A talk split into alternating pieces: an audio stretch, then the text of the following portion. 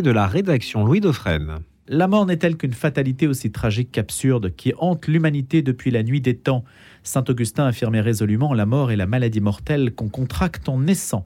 Eh bien, en ce jour de la Toussaint, le christianisme va s'attarder quelque peu à travers la pensée de notre invité, en l'espèce Marina Copsidas, va s'attarder sur l'intelligibilité de la vie et de la mort. C'est une prodigieuse bonne nouvelle qui a été annoncée, certes, mais il y a toujours cette énigme de la fin de la vie. Bonjour Marina Copsidas. Bonjour Ludofren. Vous êtes chrétienne, orthodoxe, passionnée par les Écritures. C'est ainsi que vous vous présentez, pas comme théologienne, non, j'ai eu une vie euh, active, euh, ce qu'on dit active, dans la vie des affaires auparavant. Dans la banque Dans la banque et providentiellement, j'ai découvert l'Institut supérieur de théologie des arts à l'Institut catholique de Paris et ça m'a mis sur la voie des études de théologie et pas seulement, et de l'écriture. Depuis combien de temps réfléchissez-vous à ces questions fondamentales? 20 ans. Bah, j'ai toujours été euh, croyante, toujours euh, pratiquante, de mère catholique et de père orthodoxe, donc ma vocation vers l'œcuménisme est évidente. Et je veux dire que approfondir les Écritures, c'est fascinant. Euh, nous vivons cette immortalité dès à présent, si l'on veut, si on s'ouvre et si on devient accessible d'une certaine façon par notre sensibilité, par notre capacité un peu à nous débarrasser du, contingent. On verra avec les mystiques, tout se joue sur l'Esprit Saint. Est-ce que vous avez choisi des figures, pas forcément des figures très connues des catholiques? Oui, justement, le premier que j'ai euh, retenu, c'est Irénée de Lyon, une figure assez extraordinaire puisque euh, née à Smyrne, en Orient, dans des circonstances qu'on ne connaît pas exceptionnelles, qui devient évêque de Lyon. Et c'est une figure extraordinaire parce que, voici ce que dit le pape Benoît XVI. Irénée est avant tout un homme de foi et un pasteur. Du bon pasteur, il a posé le sens de la mesure, la richesse de la doctrine et l'ardeur missionnaire. Irénée s'oppose très définitivement et frontalement à un danger qui menace l'Église naissante, qui est la gnose. Et de là son ouvrage contre les hérésies. Et cette recherche et cette réflexion a posé les bases des premières dogmes de l'Église. Il y a deux points qui sont importants. Chez Irénée, donc chez Irénée, bien sûr, c'est sa vision extrêmement bienveillante vis-à-vis de l'homme et des faiblesses de l'homme. Il n'est pas question ni de chute, ni de l'homme déchu, mais il parle de la transgression, comme Saint Paul, et il parle de l'homme comme étant un petit enfant, soulignant l'immense, incommensurable espace entre le créateur et la créature, le petit enfant, qui est dépanné parfait et qui va effectivement au fil du temps, au fil de ses erreurs, pécher, faire des erreurs et on espère progresser. Donc il y a une compréhension de la réalité humaine, de la patte humaine. Exactement très belle et qui est très importante, je crois, par rapport à d'autres pères de l'Église qui seront beaucoup plus radicaux. D'où euh, Marina Copsidas, Irénée, tenait-il cette pensée-là? Du fond de sa foi. Et ce qui est très important, c'est de se rappeler qu'il a été presque indirectement formé par Jean le théologien, puisque le père spirituel de Irénée de Lyon est Polycarpe, lui-même disciple de Jean le théologien. Donc il y a, je dirais, une transmission extraordinaire de l'apôtre à Irénée.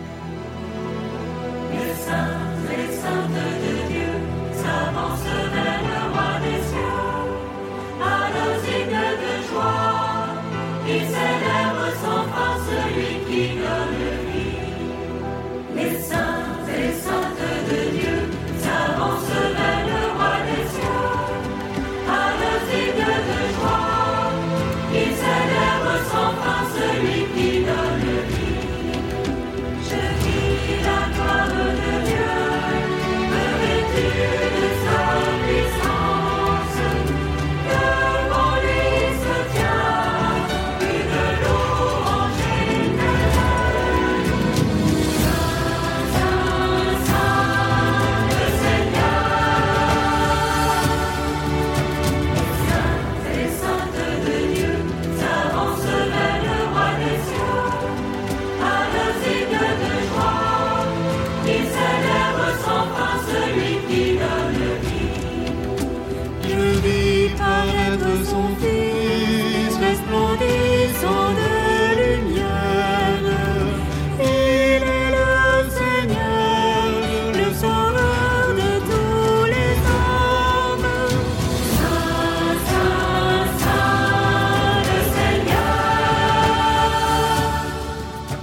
qui est intéressant, si nos auditeurs ont la curiosité, c'est de se plonger dans l'ouvrage d'Irénée qu'on appelle Contre les hérésies. Alors, il y a aussi une très belle expression d'Irénée que je dois souligner. Alors que le mystère de la Trinité est quelque chose qui un peu dépasse l'entendement, il a une expression d'une simplicité évidente et très belle. Le Fils et l'Esprit sont les deux mains du Père par lesquelles le Père agit dans le monde. J'aimerais dire quelques lignes sur sa hum, conviction sur l'immortalité. Alors, on va le faire d'ailleurs pour chaque saint que vous avez sélectionné. Ô mort, où est ta victoire Ces paroles seront dites à juste titre lorsque cette chair mortelle et corruptible, en but à la mort, montera vers la vie et revêtira l'incorruptibilité et l'immortalité. Mais la transfiguration par laquelle de mortel est corruptible, elle devient immortelle et incorruptible, ne vient pas de sa substance elle-même. Cette transfiguration vient de l'action du Seigneur qui a le pouvoir de procurer l'immortalité à ce qui est mortel et l'incorruptibilité à ce qui est corruptible.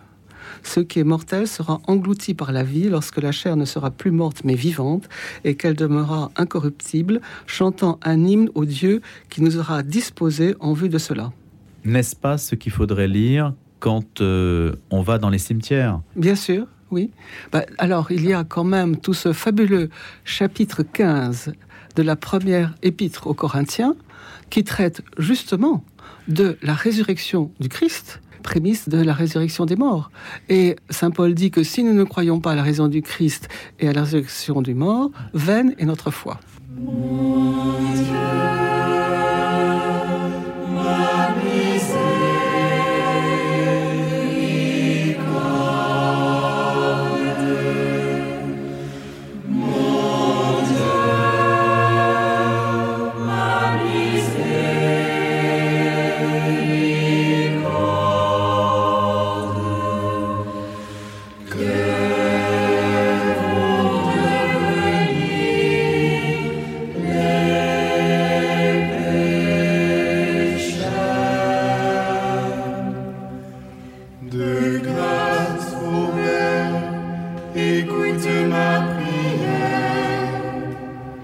N'abandonne pas ce verbe qui crie vers toi.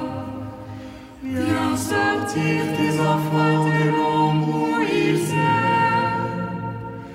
Que jubile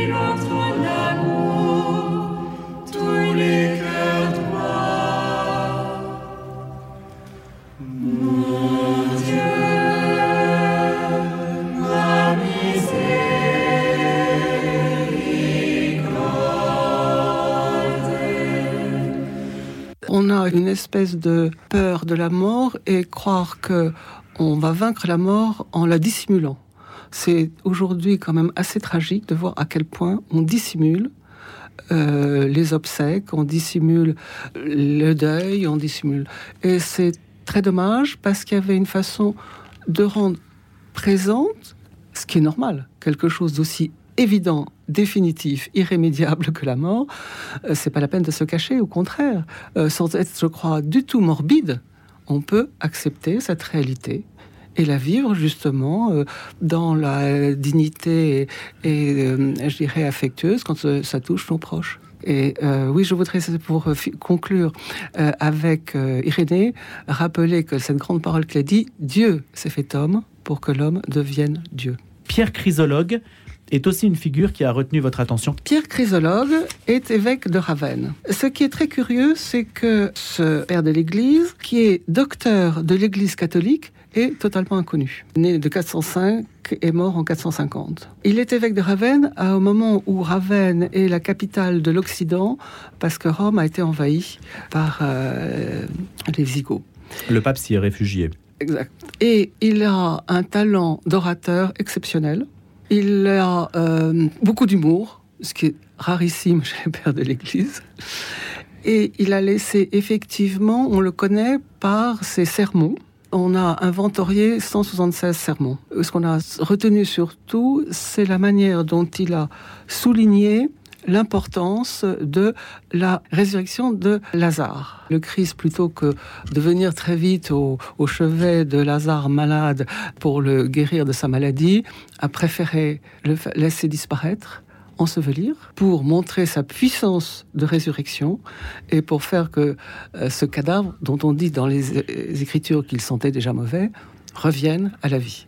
Et donc là, un signe tellement fort de résurrection que évidemment euh, ça interpelle euh, tout le monde. Et on sait qu'à la suite de la résurrection de Lazare, beaucoup de, de juifs se sont convertis devant un signe aussi fort. Voilà, je peux lire par exemple pour montrer son style parce qu'il est vraiment euh, éblouissant. Et pourquoi être choqué si le Christ est venu du sein du Père, du secret de la divinité, être notre servitude pour nous rendre à sa liberté? S'il a assumé notre mort pour que nous vivions par sa mort, quant au mépris de la mort, il nous a amenés, nous, mortels, à la condition de Dieu et nous a considérés, nous, êtres de la terre, comme des habitants du ciel. L'amour s'apprécie dans l'adversité. L'amitié se mesure dans les dangers, la tendresse se vérifie dans les souffrances, la parfaite charité prouve sa force par la mort. Voilà pourquoi le Christ consent la douleur physique, subit les ignominies de la passion, endure toutes sortes de peines, accepte une mort pleine d'amertume, parce qu'il a voulu être condamné, lui qui a aimé à ce point ce qu'il avait créé. Voilà la première cause de la passion du Seigneur. Il a voulu ainsi révéler combien il aimait l'homme, ce Dieu qu'il a voulu être aimé plus que craint.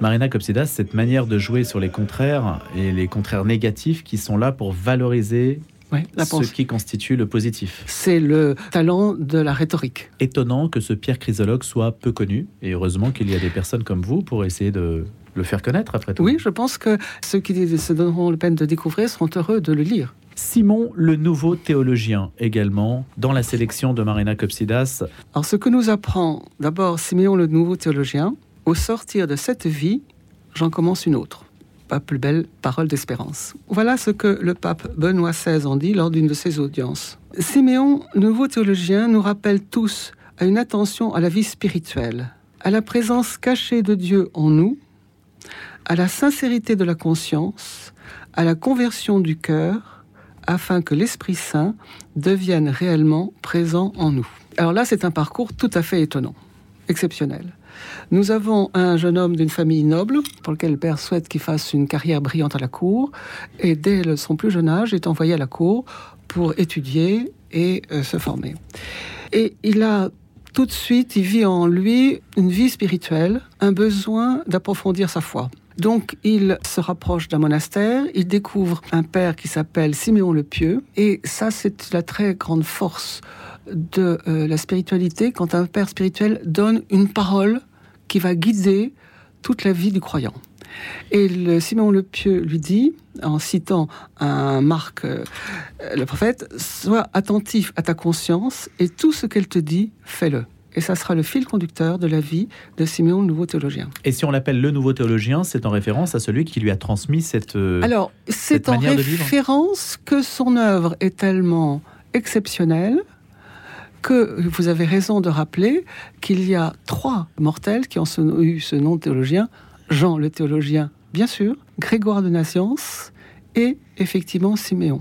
Ce sont les trois seuls qui ont ce nom de théologien. Qui a vécu au Xe siècle. Alors effectivement, euh, alors il a une expérience tout à fait extraordinaire, mystique, alors qu'il est un laïc qui vit à la cour. Quand il a 20 ans, et qu'il prie une nuit. Et il atteste de cette expérience dans un très beau hymne.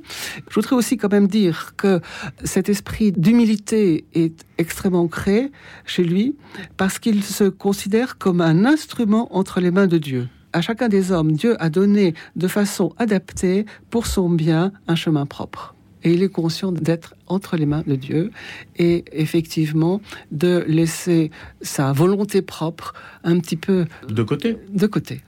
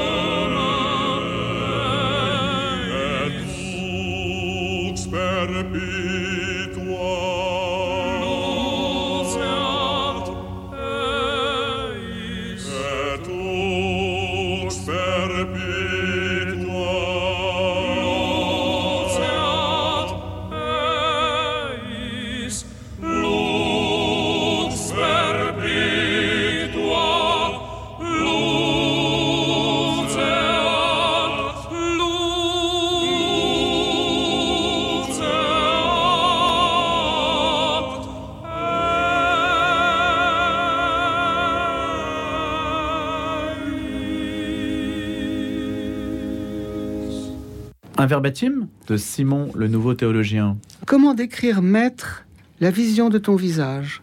Comment exprimer l'indicible contemplation de ta beauté? Celui que le monde ne peut contenir, comment le contiendrait le son d'une parole? Comment pourrait-on exprimer la bienveillance pour les hommes? J'étais assis à la lumière d'un flambeau qui brillait sur moi, qui illuminait, et éclairait les ténèbres de la nuit. Donc, tandis que je méditais, maître, sur ces sujets, tu apparus soudain d'en haut, bien plus grand que le soleil, et tu brillas des cieux jusque dans mon cœur. Et tout le reste, je le voyais comme une obscurité profonde. Et au milieu, une colonne de lumière fendit l'air tout entier et passa des cieux jusqu'à moi, le pauvre. Je t'adore et je te rends grâce parce que tu m'as accordé de découvrir, si peu que ce soit, la puissance de ta divinité. Je te rends grâce car toi-même, tandis que j'étais assis dans l'obscurité, tu t'es révélé à moi, tu m'as illuminé, tu m'as accordé de voir la lumière de ton visage que nul ne peut soutenir. Je suis resté assis au milieu de l'obscurité, je le sais. Mais tandis que j'étais en son milieu, revêtu d'obscurité, tu es apparu comme une lumière, tu m'as éclairé tout entier et je suis devenu lumière dans la nuit. Expérience mystique donc de Simon, le théologien. Séraphin de Marina Kopsidas. Dernière figure, alors l'a connu Oui, il est connu. Il a vécu donc au 18e, 19e siècle. Sa parole à lui, chaque fois qu'il abordait quelqu'un, c'était en disant Ma joie, Christ est ressuscité. C'est un modèle d'ascétisme tout à fait euh, exceptionnel. Euh, il est dans une famille euh, cultivée, aisée, et mais dès, il sent un appel.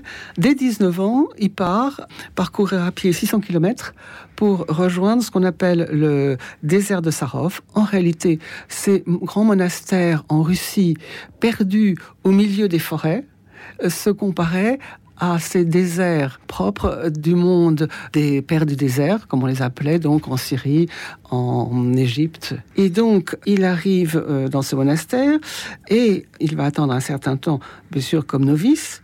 Et une fois qu'il est ordonné, il va décider de mener une vie d'ermite. Il s'enferme dans un petit ermitage et il va passer mille nuits et jours à prier debout.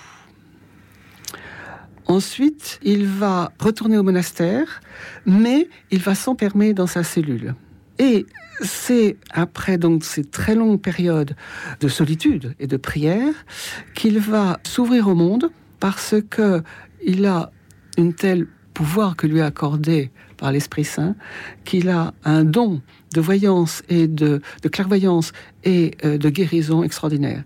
Et des foules immenses vont défiler dans ce monastère pour avoir une parole de guérison ou la guérison de leur maladie. Voilà, une vie qui est partagée entre solitude et affluence désert et notoriété. Une parole de Séraphin de Sarov que vous avez sélectionné, Marina Kopsidas, avant de se quitter. Alors, je voudrais dire un mot simplement de cette expérience extraordinaire euh, de son entretien avec Motovilov c'est-à-dire qu'il fait partager son expérience mystique avec celui qui n'est même pas encore son disciple.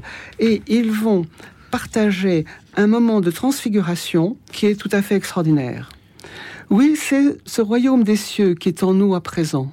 Et c'est la grâce de l'Esprit Saint qui nous a éclairés et nous réchauffe. Nous sommes dans cet état dont l'apôtre Paul disait, règne de Dieu n'est pas affaire de nourriture ou de boisson, il est justice, paix et joie dans l'Esprit Saint. Notre foi ne consiste pas en des paroles de la sagesse terrestre, mais dans la manifestation de la force de l'Esprit. Amis de Dieu, voilà la joie incomparable qui nous est accordée par le Seigneur Dieu. Vous êtes dans le sens de ces mots, être dans la plénitude de l'Esprit Saint. Merci Marina Copsidas. Vos coups de cœur de la Toussaint à retrouver dans À la rencontre de la vie éternelle, préfacé par Bertrand Vergely aux éditions L'Armatan.